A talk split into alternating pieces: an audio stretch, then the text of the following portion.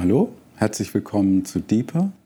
Deeper, das sind die Lehrimpulse aus dem Gebetshaus Freiburg. Mein Name ist Carsten Klemme und ich will versuchen, Ihnen, ich will versuchen, euch etwas zu vermitteln über die verwundeten Heiler.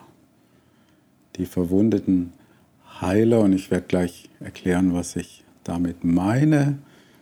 Und beginnen möchte ich gerne mit einem Zitat, und zwar von C.S. Lewis, 1889 bis 1963, ein genialer Apologet des christlichen Glaubens. Also er hat nicht nur diese Narnia, bekannten Narnia-Chroniken äh, geschrieben, sondern eben auch Bücher, die, äh, die den Menschen unserer Zeit, die äh, auch heute im 21. Jahrhundert uns helfen zu verstehen, was, um was es eigentlich geht beim christlichen Glauben. Und C.S. Lewis möchte ich gerne zitieren am Anfang. Lieben heißt verletzlich sein. Lieben heißt verletzlich sein, also da kommt schon diese Verwundung mit ins Spiel. Lieben heißt verletzlich sein, sich verletzbar machen, ja, aus dem Schneckenhaus, aus dem Panzer rauskommen. Liebe irgendetwas und es wird dir bestimmt zu Herzen gehen oder gar das Herz brechen. Wenn du ganz sicher sein willst, dass deinem Herzen nichts zustößt, dann darfst du es nie verschenken. Dann darfst du es nie verschenken. Und ich will versuchen, an einer Paradoxie, an einem Paradoxon auch das Evangelium zu buchstabieren, in dem Sinn, dass uns in der Schrift immer wieder dieses Paradoxon begegnet, äh, der Weg nach oben führt nach unten. Ja, ich weiß bis heute nicht, ob ich diesen Spruch wirklich mag, aber er ist wahr. Also der Weg nach oben führt nach unten oder in der Schwäche stark sein, dass die eigene Schwachheit erkennen und auch äh, wirklich sich dem stellen, ja, also den, den realen Tatsachen zu stellen und dadurch auch eine Kraft zu empfangen, die eben nicht aus uns kommt. So. Also wir arbeiten uns vor, wahrscheinlich werden es fünf Teile werden und natürlich geht es letztlich um den, der sich verletzlich gemacht hat bis zum Tod. Also wir arbeiten uns vor bis zu dem, der verletzlich in diese Welt in und aus Liebe gekommen ist, der unschuldig die tödliche Verwundung des Kreuzes auf sich genommen hat, um für uns heute Heiler und Heilung zu sein. Jesus Christus, dem Sohn Gottes. Und äh, wir, können, wir können nicht zu schnell vorgehen. Wir sollten nicht zu schnell vorgehen, sondern wenn ein Arzt eine Diagnose stellen soll, dann, dann ähm, nimmt er sich Zeit und man wird durch alle möglichen äh, also alle möglichen Geräte werden genutzt, um eine möglichst präzise und genaue Diagnose zu stellen. Und deswegen müssen wir erst über dieses Verwundetsein sprechen, über diese Schwäche und, und was uns daran hindert, ähm, fruchtbar zu sein, Heilung auch als Christen in diese Welt hinauszutragen. Also erst lieber gründlich arbeiten und die Grundlagen genau anschauen. Also wir kommen in dieses Leben. Wir werden schon unter Schmerzen hineingeworfen Und irgendwann schlagen wir uns das erste Mal das Knie auf und verbrennen uns die Finger an einer Herdplatte. Und später kommen die, die seelischen Schmerzen dazu, die wir interessanterweise, habe ich jetzt kürzlich in einem Artikel gelesen, wo man das auch neurowissenschaftlich angeblich untersucht hat, dass der psychische Schmerz intensiver erlebt werden kann als ein physischer Schmerz und dass die gleichen Areale im Gehirn, die eben aufleuchten, wenn wir einen starken physischen Schmerz haben, auch aufleuchten, wenn wir einen starken psychischen Schmerz haben, wenn wir unter Einsamkeit leiden, wenn wir verletzt werden durch, durch Worte, durch whatever. Also das fand ich interessant. Unsere Eltern meinen es gut und lieben uns, aber sie machen Fehler. Sie sind selber nur schwache Menschen. Oder wir verlieben uns und wir werden zurückgewiesen. Also meine ich mit Verwundung das auch sehr weit. Verwundung auch in einem metaphorischen Sinn. Metaphorisch, Metaphora heißt Übertragung. Wikipedia sagt äh, für die Übertragung, für die menschliche Verfassung, unserem Dasein in dieser gegebenen Welt, unsere Sterblichkeit oder man kann auch ein bisschen altmodisch sagen, dem Sündenfall, unsere Erlösungsbedürftigkeit und Schwäche, unsere Ohnmacht auch den Umständen gegenüber. So, das ist alles, schlägt alles Wunden, ist schmerzhaft. Und um zur Heilung und damit wir auch in dieser Welt heilsam wirken können, müssen wir eben erst die Diagnose stellen. Und das klingt jetzt vielleicht ein bisschen kitschig, weil das Wort Liebe auch so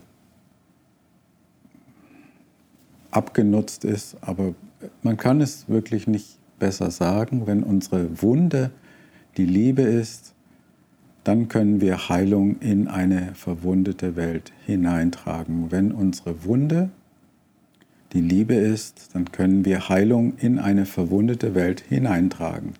Eine Träne der Ohnmacht und des Schmerzes kann wie ein kleines Licht in der Welt sein. Und ich möchte gerne eine Bibelstelle vorlesen aus 1. Korinther 1, Verse 27 bis 30, das ist die neue Genfer Übersetzung. Was nach dem Urteil der Welt schwach ist, das hat Gott erwählt um die Stärke der Starken zunichte zu machen, was in dieser Welt unbedeutend und verachtet ist und was bei den Menschen nichts gilt, das hat Gott erwählt, damit ans Licht kommt, wie nichtig das ist, was bei ihnen etwas gilt. Also hier auch wieder dieser Zusammenhang ähm, Verwundung und auch Schwäche und Wahrhaftigkeit. Und es ist eben ein Paradoxon. Da heißt es auch bei Wikipedia, ne, das ist ja immer gut, dass man da mal immer nachschauen kann, die Analyse von Paradoxien kann zu einem tieferen Verständnis der betreffenden Gegenstände bzw. Begriffe oder Situationen führen was den Widerspruch im besten Fall auflöst. So, und diese Paradoxie, dass gerade wenn wir uns verletzlich machen, gerade wenn wir uns unserer eigenen Schwäche bewusst werden, gerade dann kann Gott durch uns wirken und heilsame Dinge tun. Und natürlich heißt es nicht, dass wir so jammernd und winselnd durch unser Leben laufen, sondern wir dürfen auch selbstbewusst und mutig und freudig und vertrauensvoll sein. Äh, lassen wir uns nicht vom Äußeren so täuschen oder beeinflussen. Äh, manchmal sind Menschen, die eben sehr ihre Schwäche betonen und ich armer Mensch und, und mir geht so schlecht. Das sind oft Menschen, die sehr stark in ihrem Ego sind und die diese Wunde Jesu so nicht abbilden, sondern sehr auf ihr Ego fixiert sind und eben in dieser Selbstmitleidsgeschichte sich manchmal sogar richtig rumsuhlen, ja. Und dann gibt es aber sehr wohl auch Menschen, die mit Energie und Selbstbewusstsein auftreten, aber es ist eben das Bewusstsein, dass es nicht aus uns kommt, sondern dass wir nur wie, wie Kanäle, wie, wie Gefäße die Kraft Gottes durch uns wirkt. Aber wir wissen ganz genau, das mache ich jetzt nicht aus mir heraus und das ist mein Ding, sondern es ist einfach die Kraft Gottes, die durch uns hindurch fließen kann, weil wir einen Schritt zurücktreten, weil wir sehr wohl wissen, dass das ohne Gott das nicht möglich ist. Und in die Welt, in der wir leben, fordert uns heraus ständig, wir müssen uns stark zeigen. Und wir dürfen uns nicht verletzlich zeigen und in der Berufswelt erwartet man von uns, dass wir belastbar und freundlich und ausgeglichen und leistungsfähig und positiv und flexibel und tolerant sein sollen. Dabei nimmt interessanterweise die Zahl der depressiven Erkrankungen zu und ähm, jeder kennt vielleicht auch jemand oder vielleicht selber schon betroffen, der sogenannte Burnout oder dieses Zusammenbrechen der ganzen Fassade und des ganzen Konstrukts. Ja.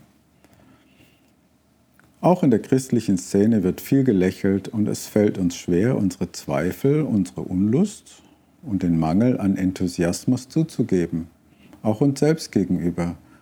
Als Christen sollten wir doch gut drauf sein.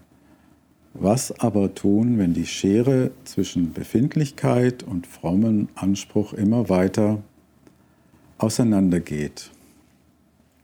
Und wenn wir einen Blick in die Antike werfen, dann begegnet uns in, den, in diesen ganzen Mythen, in der griechischen Mythologie und bei den alten Ägyptern und bei den Babyloniern und so, ich kenne mich da jetzt nicht so aus, aber was auffällt, ist, dass es da immer imposante Gebäude gibt und, und äh, mächtige Herrscher und große Kriegsherren und, und starke Männer, was weiß ich.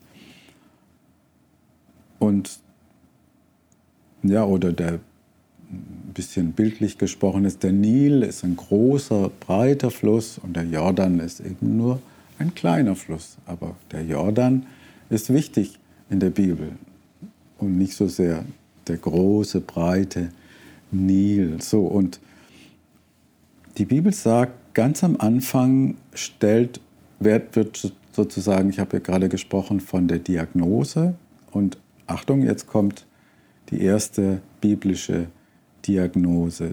Wie gesagt, wir legen hier die Grundlagen.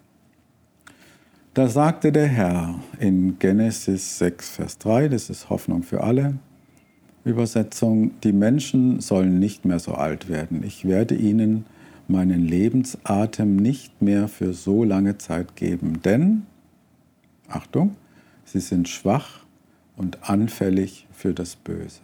Sie sind schwach und anfällig für das Böse. Ich werde ihre Lebenszeit auf 120 Jahre begrenzen.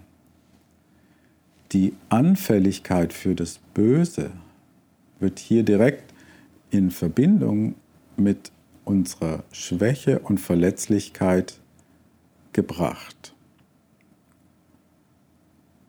Und das, was in der Welt der Menschen so oft beeindruckt und was uns staunen lässt, oh, was für ein großer Mann, was für ein, eine tolle Frau, was weiß ich. Das bei Gott beeindruckt es nicht. Die Diagnose ist, wir sind anfällig für das Böse und wir sind schwach.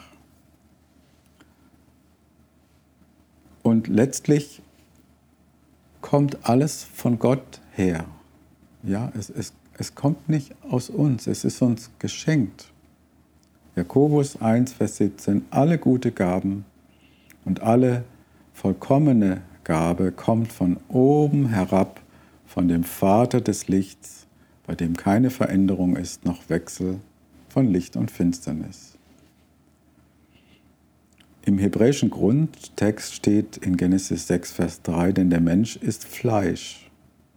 Und Paulus spricht oft vom Fleisch als dem vom Gott getrennten und Gott ungehorsamen Menschen.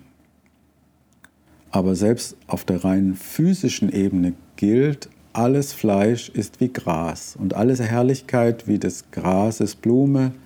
Das Gras ist verdorrt und die Blume abgefallen. 1. Petrus 1, Vers 24.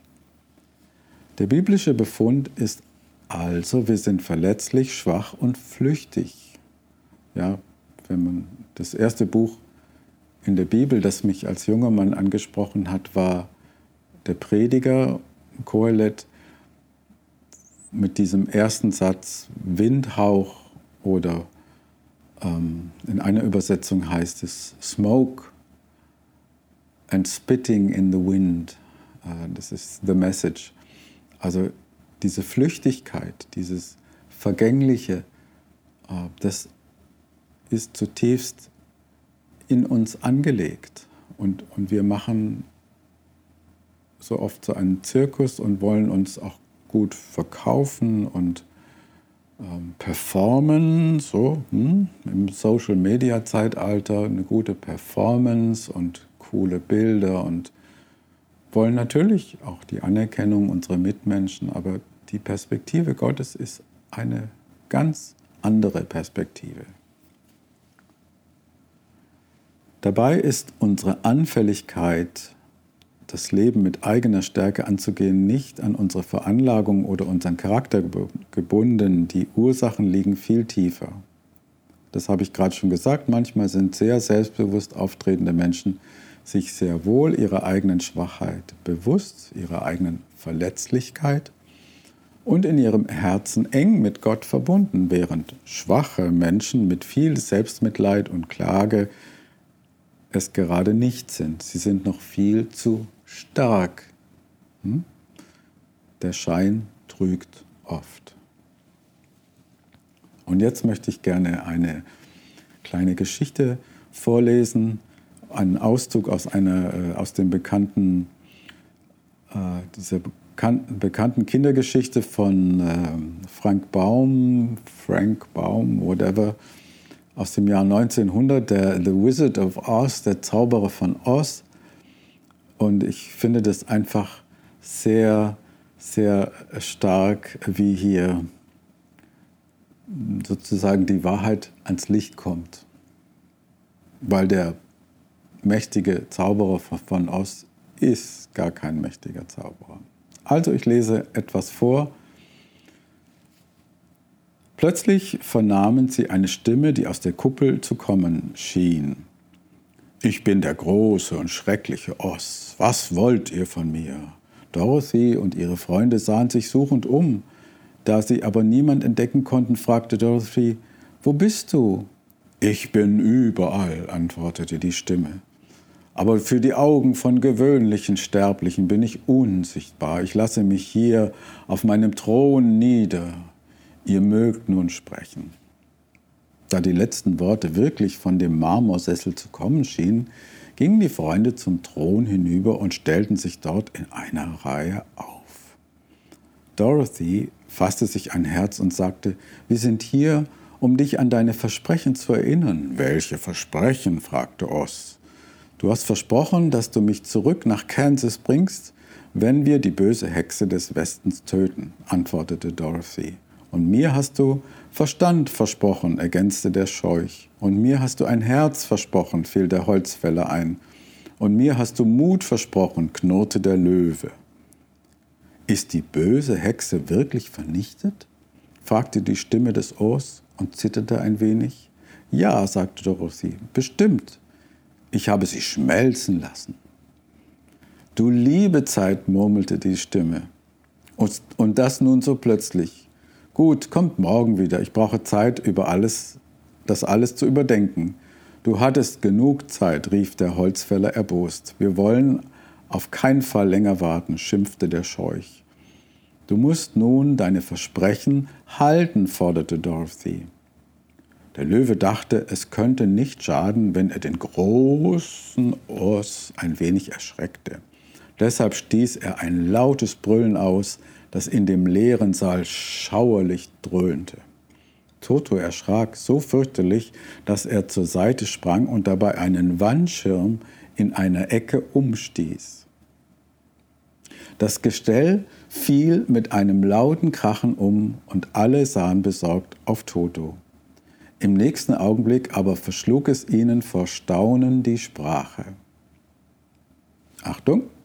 Hinter dem Wandschirm kam ein kleiner, alter Mann mit einer Glatze und einem faltigen Gesicht zutage, der genauso erschrocken zu sein schien wie die fünf Gefährten. Der Holzfäller hob mutig seine Axt und lief auf den alten Mann zu. Wer bist du? schrie er. Ich bin Os, der Große und Schreckliche, antwortete der Mann mit zitternder Stimme. Erschlag mich nicht, bitte, ich tue alles, was ihr von mir verlangt. Die Freunde sahen ihn überrascht und verwirrt an. Ich dachte, Oz wäre ein großer Kopf, sagte Dorothy. Und ich dachte, Oz wäre eine schöne Dame, stöhnte der Scheuch. Nein, ich dachte, Oz wäre ein schreckliches Biest, meinte der Holzfäller. Und ich glaubte sogar, Oz wäre ein Feuerball, urmelte, murmelte der Löwe. Nein, ihr irrt euch alle, flüsterte der alte Mann. Ich habe immer nur so getan, als ob. Wie meinst du das? Hast du nur so getan, als ob? Bist du denn kein mächtiger Zauberer? rief Dorothy. Psst, Liebes, wisperte der Zauberer, sprich nicht so laut. Man könnte dich hören und ich wäre ruiniert. Sie glauben alle, dass ich ein großer und mächtiger Zauberer bin. Aber das bist du nicht? fragte Dorothy. Nicht die Spur. Ich bin ein ganz gewöhnlicher und verletzlicher Mensch. Nicht die Spur. Soweit dieser Text. Also nachdem der ganze Schwindel aufgeflogen ist, kann der entthronte Zauberer, der gar kein Zauberer ist, aber doch noch helfen und ganz ohne Vortäuschung falscher Tatsachen sein Versprechen erfüllen und unsere fünf und unseren fünf Freunden helfen. Es ist einfach so. Oft sitzen wir hinter dem Wandschirm unseres Lebens und halten die Kontrollhebel verzweifelt in der Hand, unser Handy, um eine Fassade der Selbstkontrolle aufrechtzuerhalten. Aber früher oder später brüllt das Leben, so wie der Löwe eben gebrüllt hat in unserer Geschichte. Wir werden plötzlich schwer krank, ein Unfall passiert, ein guter Freund oder Partner verlässt uns oder stirbt, oder es gibt eine schwere Krise, in der uns lieb gewordenen Gemeinschaft. Und Christen, die zusammenhalten sollten, gehen getrennte Wege. Und all das passiert nicht nur einmal, sondern manche von uns werden im Lauf ihres Lebens immer wieder hart geprüft und belastet. Das kennen wir alle. Es gibt immer diesen Spruch, wenn, wenn ein Problem gelöst ist, dann kannst du damit rechnen, dass bald zwei neue Probleme am Horizont auftauchen. Es ist wie wenn wir eine lange Zeit bis zum Ziel laufen müssen. Und mit jedem Schlag, mit jedem Hindernis des Lebens immer verletzter und müder werden. Und jetzt kommt der entscheidende Punkt, wo schon die Heilung und die Kraft reinkommt. Wir werden müde. Das Leben schlägt Wunden. Wir werden verletzt. Und, und wir machen uns auch verletzlich, wenn wir den Weg der Nachfolge Jesu wirklich gehen wollen. Gott wird nicht müde. Gott geht nicht der Strom aus. Gott hat keinen Mangel an Ressourcen. Und wenn wir uns das bewusst machen und einen Schritt zurücktreten und uns selber und auch den anderen gegenüber unsere Schwäche und unsere Verletzlichkeit eingestehen, dann öffnet es einen Kanal für diese Kraft, die ohne Limit ist sozusagen, die keinen Mangel kennt. Und das ist auch das, was wir manchmal ein bisschen fromm, aber so muss man es auch sagen, die Kraft des Heiligen Geistes nennen.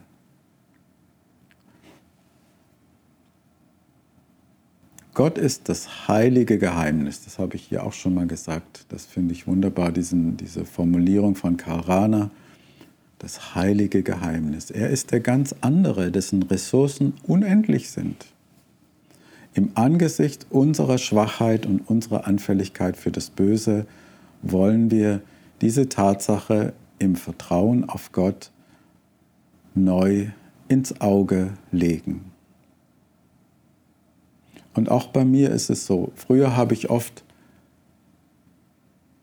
äh, einen, schnell einen frommen Spruch oder gleich immer, ja, es fragt jemand, wie ist denn das? Und dann sagt man halt irgendwas. Ne? Oder man kommt sich irgendwie sehr kompetent vor. Hm? Und ich habe gelernt in letzter Zeit zu sagen, tut mir leid, ich weiß es nicht ich habe keine Ahnung. Diese Aufgabe, ich weiß nicht, ob ich das schaffe.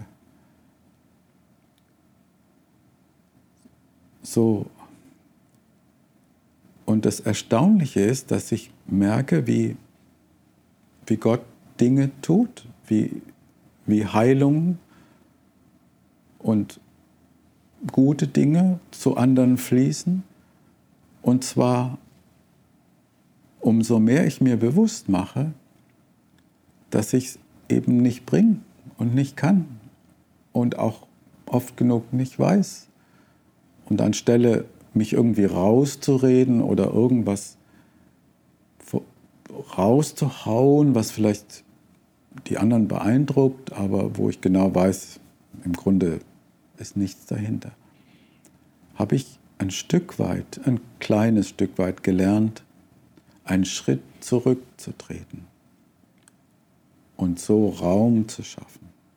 Ein Stück weit meine eigene Verletztheit und Verletzlichkeit mir einzugestehen und es auch anzuschauen und nicht zu verdrängen, sondern das zu sehen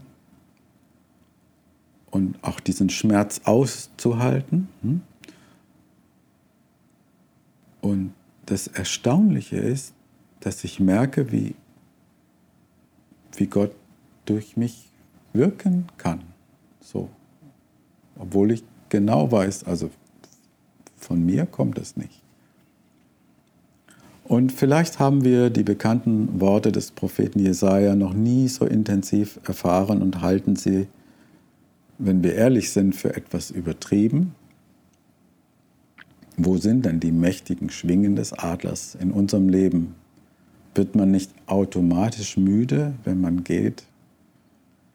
Und doch ist hinter diesen Worten ein Geheimnis versteckt. Und was ich versucht habe in diesem ersten Teil ist hier ein, ein, eine Sensibilität, ein Gefühl für diese Diagnose, wie ich am Anfang gesagt habe, zu wecken, bei Ihnen, bei euch. Und zum Abschluss dieser dieses ersten Teils lese ich natürlich vor Jesaja 40, 29 bis 31.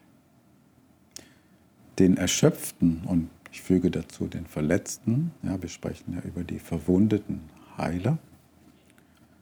Den Erschöpften gibt er neue Kraft und die Schwachen macht er stark. Selbst junge Menschen ermüden und werden kraftlos. Starke Männer stolpern und brechen zusammen. Aber alle, die ihre Hoffnung auf den Herrn setzen, bekommen neue Kraft. Alle, die ihre Hoffnung auf den Herrn setzen, bekommen neue Kraft. Sie sind wie Adler, denen mächtige Schwingen wachsen. Sie gehen und sie werden nicht müde. Sie laufen und sind nicht erschöpft. Vielen Dank fürs Zuschauen, Zuhören. Bis zum nächsten Teil. Tschüss.